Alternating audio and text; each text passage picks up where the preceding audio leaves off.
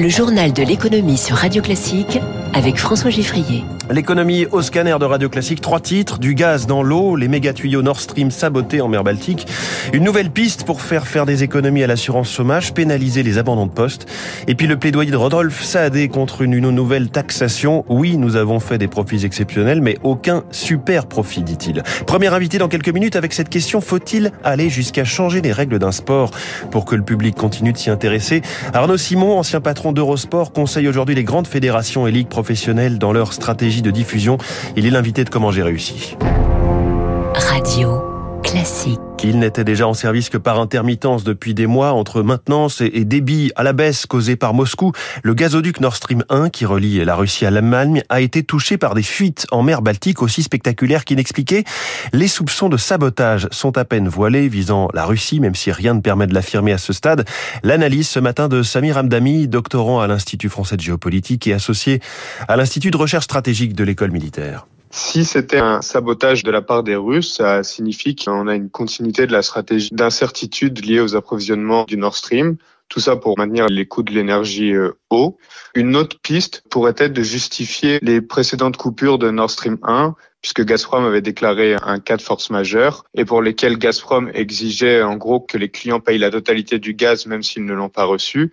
Ce cas de force majeure, par exemple, a été refusé par Engie et ça, ça va finir en procédure juridique. Donc, une telle fuite pourrait venir justifier les dires de Gazprom sur le cas de force majeure technique. Et ce nouvel incident a immédiatement fait de nouveau décoller les cours du gaz, plus 10% sur les marchés. On revient sur cette affaire et sur les responsabilités possibles avec l'invité du journal de 8 heures en direct, le général Dominique Trinquant. Encore un mot sur l'énergie. L'Allemagne prolonge deux centrales nucléaires et justifie sa décision en blâmant son voisin français. La situation française est plus mauvaise que prévu, explique le ministre allemand de l'économie, l'écologiste Robert Abeck, qui s'en prend aussi à EDF sur ses prévisions de redémarrage de réacteurs. Par le passé, dit-il, les affirmations de l'exploitant EDF s'étaient avérées souvent trop positives. Alors dans ce contexte, je vous parlais du marché du gaz. Le pétrole remonte aussi avec un baril de Brent à 86 dollars. On était à 82 hier. Au global, sur les marchés, le Dow Jones a reculé pour la sixième séance d'affilée. Il atteint donc un nouveau point bas depuis novembre 2020 à 29 134 points. Le Nasdaq lui a grappillé 0,25. Le CAC 40 a reculé de 0,27 à 5 753 points. L'euro continue de s'effriter. On est sous la barre de 0,96 dollars, précisément 0,9598. Et à Tokyo, le Nikkei est lui en net recul, en petit recul, petit recul, 0,28%. On note aussi que les taux obligataires hein, sont euh, à nouveau attaqués, notamment en Europe. Le taux français à 10 ans est à 2,84%. Il a encore pris 20 euh, points de base hier. Au Royaume-Uni, 10% d'inflation, une récession annoncée pour les deuxième et troisième trimestres, une confiance des ménages en berne, la livre sterling au plus bas depuis 37 ans. Le climat de l'économie britannique est vraiment morose et le budget présenté la semaine dernière par le nouveau gouvernement britannique ne semble pas annoncer d'embellie car même si euh, le Downing Street affirme que l'objectif est d'enrayer le cercle vicieux pour atteindre une croissance de 2,5%.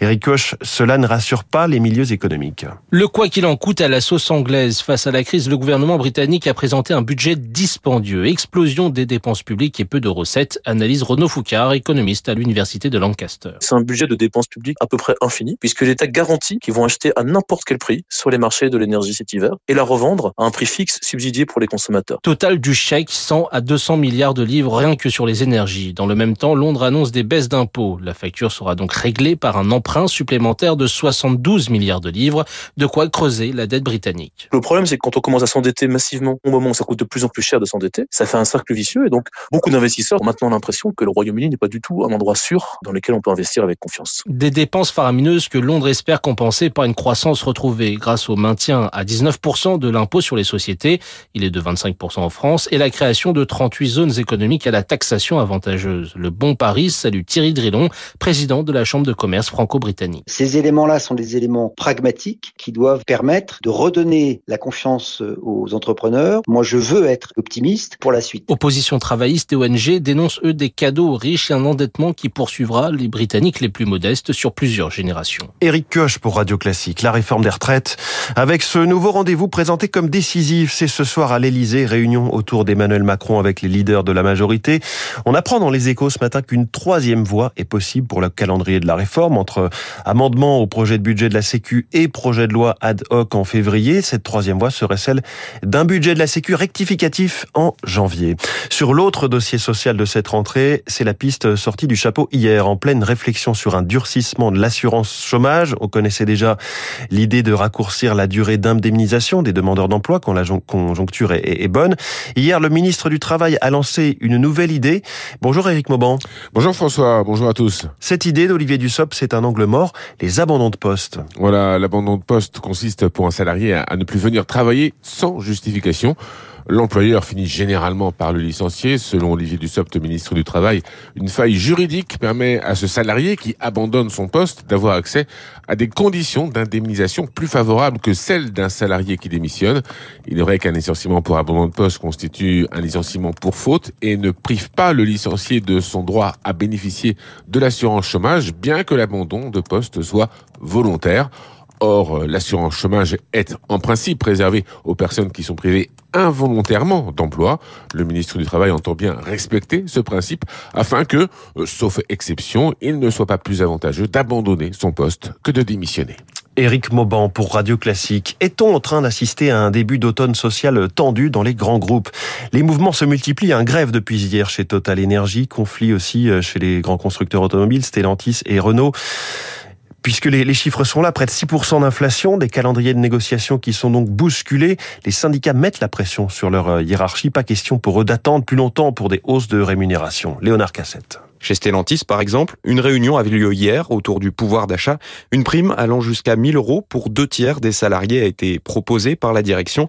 Catherine Virassami est déléguée CFDT. On ne résoudra pas le problème des pouvoirs d'achat des salariés à coup de primes. Le salaire reste la référence pour le chômage, la maladie, la retraite. Certains de nos salariés nous disent très clairement, nous ne voulons pas devenir les futurs retraités pauvres. Et si les entreprises n'entendent pas cela, on n'aura pas de paix sociale. Problème, dans le contexte actuel, les primes sont souvent le seul levier dont disposent les grands groupes, explique Olivier Babot, professeur en sciences de gestion à l'Université de Bordeaux. Il n'y a pas que pour les consommateurs que le prix augmente, c'est aussi pour les entreprises. Et évidemment, l'un des premiers d'entre eux, c'est les coûts de l'énergie. Augmenter les salaires, c'est une décision une fois, mais qui vous suit toute votre vie après. Hein. Donc, euh, il faut faire attention à regarder les incertitudes, les défis que rencontre une entreprise dans un secteur donné. Et dans l'automobile ou le secteur de l'énergie, les investissements en matière de transformation sont très importants.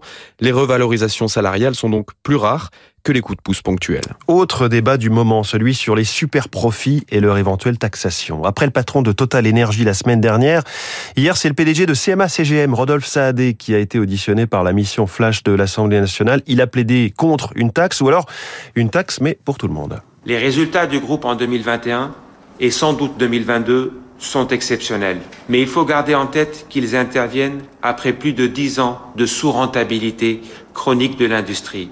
En ce sens, on ne peut pas parler de super profit.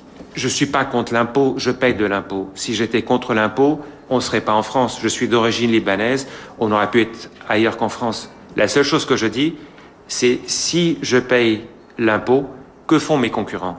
Parce qu'il n'y a pas de raison que je sois le seul. Si un impôt était acté, je ne souhaite pas être le seul. Voilà, Rodolphe Saad est le patron du troisième armateur mondial CMA-CGM hier à l'Assemblée nationale. Il est 6h46. Comment j'ai réussi?